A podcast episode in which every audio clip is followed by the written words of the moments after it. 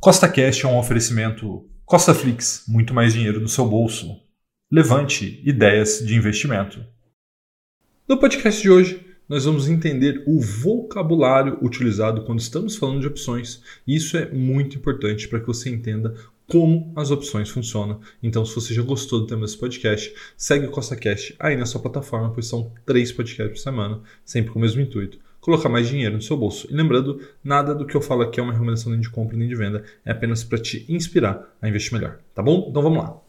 Vocês que já me conhecem há bastante tempo, né, aqui no YouTube, sabem que eu venho utilizando as opções em diversos vídeos aqui no meu canal já faz tempo, né, ensinando para vocês como que eu ganho dinheiro com esse tipo de operação, com essa importante ferramenta financeira que são as opções, né? Tanto que a última operação que eu fiz, que foi a operação Eleições 2022, vou deixar aqui na tela para vocês, ela deu mais de 20 mil reais de lucro em pouco mais de 30 dias. E eu acredito que todos os investidores deveriam colocar as opções nos seus investimentos, tá? Porque ela é uma ótima ferramenta financeira e ela faz muita, muita diferença. No entanto, né, a diferença entre o remédio e o veneno é apenas a dose, né? Então eu já vi muita gente perder dinheiro com opções, né? E é por isso que eu estou fazendo esse curso para ensinar o básico para vocês, para que vocês não percam dinheiro por falta de conhecimento. E eu gostaria também de deixar aqui um aviso muito importante.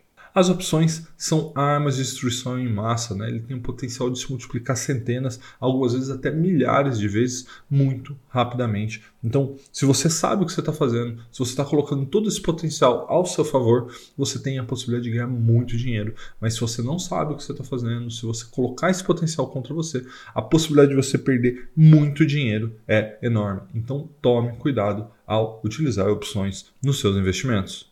Então, feito esse aviso muito importante, vamos lá, vamos entender mais sobre esse vocabulário né, que está presente no mundo das opções. Então, vou te passar aqui um dicionário para te ajudar a entender mais sobre as opções. Vamos começar pelo ativo objeto. Né? O ativo objeto é o bem, a mercadoria ou o ativo que está sendo negociado. Então pode ser ali uma ação, pode ser uma commodity, pode ser o ativo que de fato faz ali a correlação com aquela opção. O próximo é o titular, né? Quem que é o titular? É o comprador das opções. Então, quem compra as opções possui direitos. Então, o titular é o comprador e aquele que possui os direitos. E aí temos o lançador, que é o vendedor das opções, aquele que possui deveres, né? Todos aqueles que vendem uma opção acaba tendo um dever e para isso ele recebe um prêmio, né? Que é o valor pago pelo titular ao lançador para que aquele direito seja adquirido né, pelo titular e vendido pelo lançador. Outra informação importante que sempre é dita né, é o preço de exercício ou o strike. Né? Esse é o preço que o titular pode exercer o seu direito. Né? Então, obviamente, é o preço do dever daquele lançador. Né? E existe também a data de exercício ou vencimento, que é o dia onde o titular pode exercer o seu direito. Outra informação muito importante quando a gente está falando de opções é se elas estão no dinheiro, dentro do dinheiro ou fora do dinheiro. Então vamos lá, vamos entender um pouco sobre essa nomenclatura. As opções no dinheiro, ou at the money, né, ou ATM, são aquelas opções onde o strike da opção está bem próximo do valor atual de mercado. Então, por exemplo, uma ação que esteja ali por volta de 30 reais e você está vendendo uma opção nos 30 reais e 50, a gente diz que essa opção está no dinheiro, né? Então, isso é muito importante que depois, quando vocês forem entender como fazer uma venda coberta ou como vocês forem fazer outros tipos de operações, vocês vão ver que algumas operações têm melhor resultado ATM, outras ITM, outras OTM. Então, vamos entender essas outras nomenclaturas também. Então, vamos lá. Então, nós temos as opções dentro do dinheiro ou in the money, ou também conhecido como ITM, né? Nesse caso, o strike está dentro do preço do exercício, ou seja, se o vencimento fosse hoje, ela seria exercida. A gente está dizendo que, no caso de opções de venda, o strike está acima do valor de mercado, e no caso de opções de compra, o strike está abaixo do valor de mercado. E também temos as opções fora do dinheiro, ou out of the money, ou OTM. Né? Nesse caso, o strike está fora do preço de exercício, Ou seja, se o vencimento fosse hoje, ela não seria exercida. Então, se a gente estiver falando aqui de opções de venda, o strike está abaixo do valor de mercado e se a gente está falando aqui de causa de opções de compra, o strike está acima do valor de mercado. Então, normalmente, aqueles que querem ganhar dinheiro vendendo opções têm a predileção de vender opções OTM, ou seja, fora do dinheiro. Outra informação também muito importante quando a gente está falando de opções é se ela é do tipo americana ou do tipo europeia. Né? A opção americana ela pode ser exercida a qualquer momento durante a sua duração. Né? Então, aqui no Brasil, a gente só tem caos desse tipo, não pode ter put do tipo americano.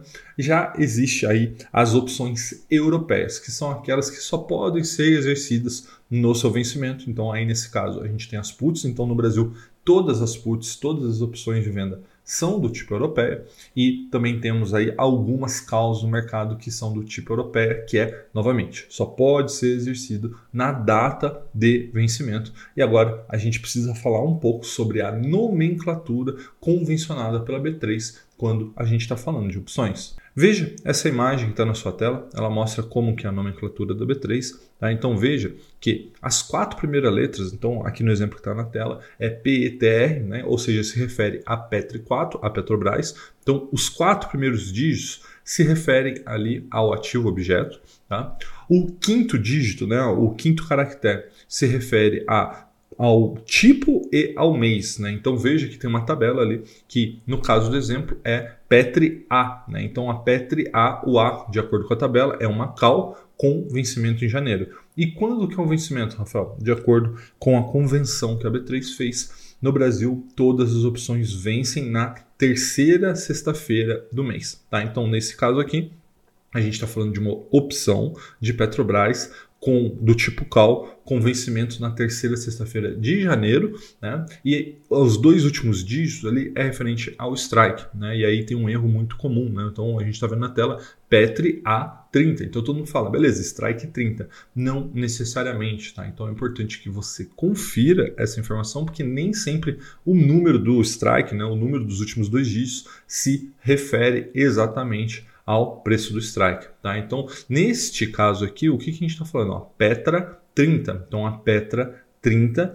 é uma call de Petrobras com vencimento em janeiro com strike de 30 reais. Então vocês vão ver que a partir do momento que a gente começar a falar de opções aqui, você vai ver ali que a gente tem várias e várias nomenclaturas, sempre falando os quatro primeiros dígitos, que é o ativo objeto, o quinto dígito que fala se é uma call ou put e qual o mês de vencimento, e os dígitos subsequentes, que pode ser dois ou três, que são números, né, vão te dizer ali qual é o strike, tá bom? Então, ao saber disso, você vai estar muito mais preparado agora para ingressar nesse mundo de opções.